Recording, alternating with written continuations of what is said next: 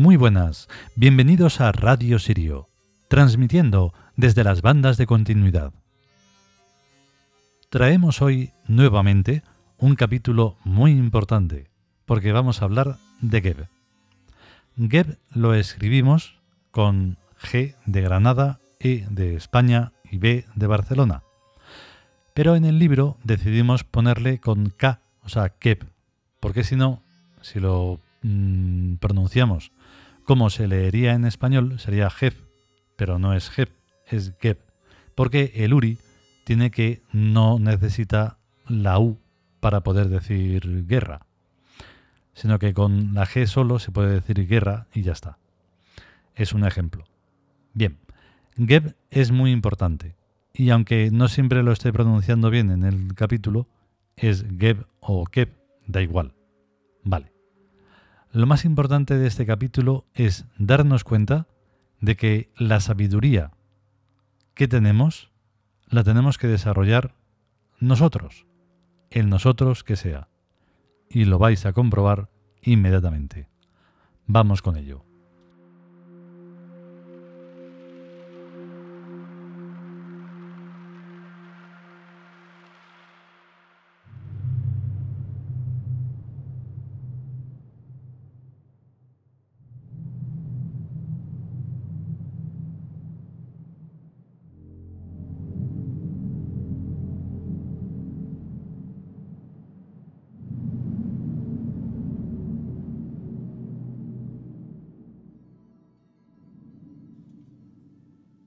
Dioses egipcios.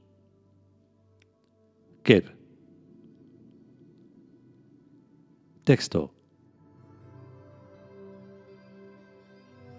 El pétreo dios de la tierra, el espíritu del mundo mineral, incluidos los elementos químicos que constituyen a nuestros cuerpos. Keb les confiere fuerza y potencia mental y física a sus adoradores y una muy prolongada longevidad. Comentario. El lúgubre y macabro polvo eres y al polvo volverás de los cristianos es un verdadero chiste en la sagrada religión del Ka, pues el reino mineral es más estable y perdurable que el reino animal, y es en donde residen la inteligencia y las facultades superiores bioeléctricas. Sin darse cuenta, y con la peor de las intenciones, los cristianos nos dicen y nos recuerdan que somos átomos inteligentes y que siempre seremos átomos inteligentes cualquiera que sea el cuerpo que estemos formando. Tenemos un cuerpo, pero no somos el cuerpo que tenemos. También el concepto de átomo es muy diferente en la SRK al que profesa la ciencia actual, que ni siquiera respeta y se atiene a la palabra griega que utiliza para nombrarlo, o sea, átomo que significa sin partes.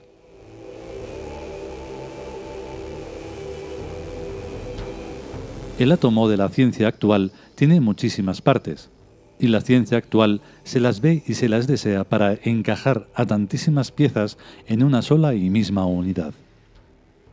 En la SRK, o Sagrada Religión del K, el átomo es lo que su propio nombre indica, un punto geométrico, que es lo único que no tiene partes.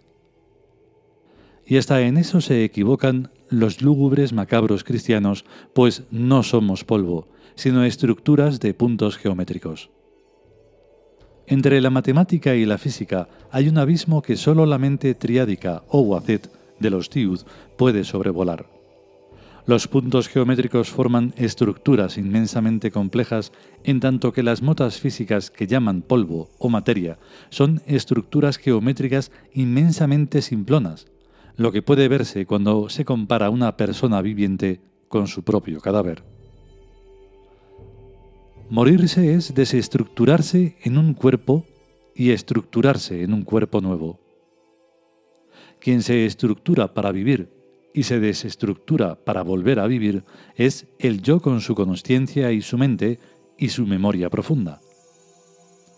Su alma me parece que no se la lleva, pero todavía no lo sé bien. Ya he escrito varias veces que el alma es una casa, un lugar psíquico donde vive el yo y a veces también habita un espíritu. El alma se puede vender, igual que se vende una casa. Según las leyendas cristianas, la inmobiliaria El Diablo es quien compra las almas, pero también las compran las inmobiliarias esclavistas, para tener almas esclavas y venderlas a los yoes demoníacos mediante hipotecas y a cambio de sus infernales servicios para empeorar este mundo durante toda una vida de degradación. Pero como esto se me está ocurriendo sobre la marcha, todavía es solo una opinión que tendré que verificar y contrastar debidamente.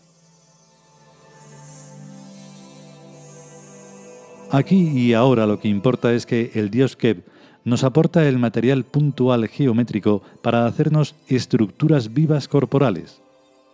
El dios Keb es una empresa llamada Materiales de Construcción. El arquitecto de su alma y de su cuerpo es cada cual, cada yo, tras estudiar durante muchos millones de años cómo estructurar puntos geométricos. Esos millones de años son los que han empleado y siguen empleando los yoes para construirse minerales y células en los que poder vivir. Cuando uno se muere, su cuerpo se convierte en escombros. Los escombros son reciclables, pero solo para muy antiguas y retrasadas formas de vida, virus, bacterias, gusanos y protozoos, y quizás para otras formas de vida más viejas. Pero si aún no lo incineran, su cuerpo vuelve rapidísimamente al reino mineral.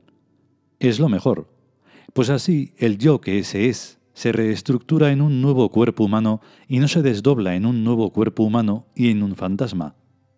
Esto no lo sé todavía muy bien, pero lo deduzco de otras cosas que ya sé.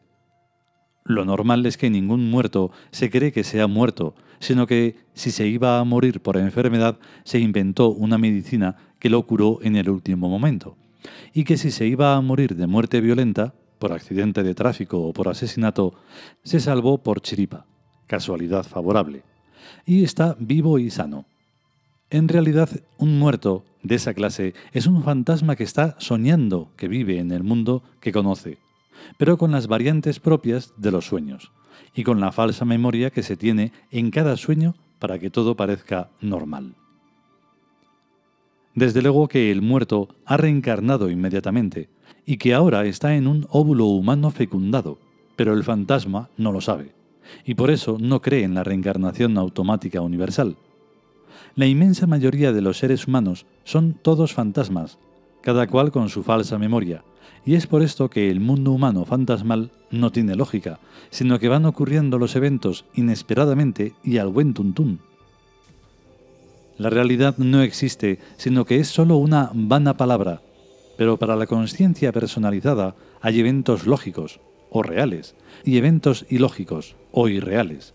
Y entre esas dos aguas es como vivimos. De lo que no podemos dudar es de la existencia real de la conciencia personalizada del yo, tanto si está equivocada como si está acertada en su lógica. Yo puedo dudar de todo, menos de que yo existo. Y es a partir del yo existo como empiezan las secuencias lógicas y las secuencias ilógicas. Si me creo lo que dice la gente, la mayoría de los cuales son solo fantasmas, estaré siguiendo secuencias ilógicas. Si me creo únicamente lo que yo voy averiguando por mí mismo, estaré siguiendo una secuencia lógica, con todo el derecho a considerarla la realidad. El núcleo de la realidad es pues la conciencia personal y la primera expansión universal de la realidad son los dioses psíquicos. Llegados a el dios Geb, siervo de Cons, podemos entrar en la secuencia lógica de la física universal de los puntos geométricos. Podrán decir de nosotros que estamos locos, pero no podrán negar que nos movemos en una poderosa inteligencia y una potente fuerza mental. En la secuencia lógica de la conciencia personal y gestáltica es que el dios pétreo de este planeta, quien la confiere. Y lo que esperamos y deseamos es que se conjugue con la longevidad y eternidad, que es por naturaleza, porque Geb duerme y sueña. Y si la vida es sueño, y Geb lo es, y los sueños vida son, ya está el misterio resuelto y su lógica al mil por mil.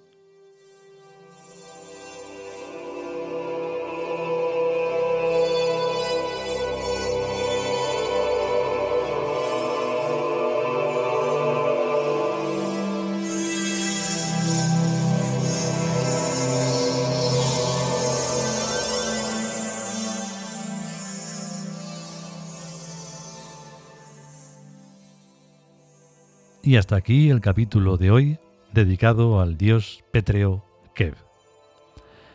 Geb es un arquetipo mm, muy bonito además, mm, como nosotros lo hemos representado. Es una figura con los ojos cerrados, durmiente, y es como sentir la, la amabilidad de la tierra. La tierra, por lo tanto, se merecería unos seres amables, no unos seres histéricos mayormente. Adoración sobre todo y, gloria a los tranquilos, soñadores y amables. Pero pensando en este capítulo, que cada vez que lo, que lo leo, y hoy lo he tenido que leer además así, pues soy más consciente de ello, reflexionar, reflexionad sobre una cosa muy importante. Hay y ha habido muchísimos sabios en la historia de la humanidad y por desgracia no han servido para absolutamente nada. Personalmente a lo mejor sí, momentáneamente a lo mejor sí, en algún lugar a lo mejor sí, pero pasa el tiempo lineal y uno va leyendo y lee cosas que dices, pero ¿y dónde está eso? Te sorprende mucho. Entonces por eso es importante darse cuenta uno de todo lo que está haciendo y de todo lo que podrá hacer para el futuro. Porque aunque con estos cuerpos, teóricamente, no estemos, estaremos con otros. Lo malo de la inconsciencia crea todo esto de, estar 7 mil millones de almas, o más, o las que sean, pero para nada. O sea, con 7 mil millones de almas conscientes, este mundo sería la repanocha. Y sin embargo se paraliza todo por un puto partido de fútbol. Es alucinante. Y en fin, hay que, hay que considerar que todo lo que pase de malo es absolutamente lógico. Y es de lo que hemos estado hablando, de la lógica y de la ilógica. Si podemos, volvemos con otro episodio y sobre todo si queremos. Tener un gran día. Chao.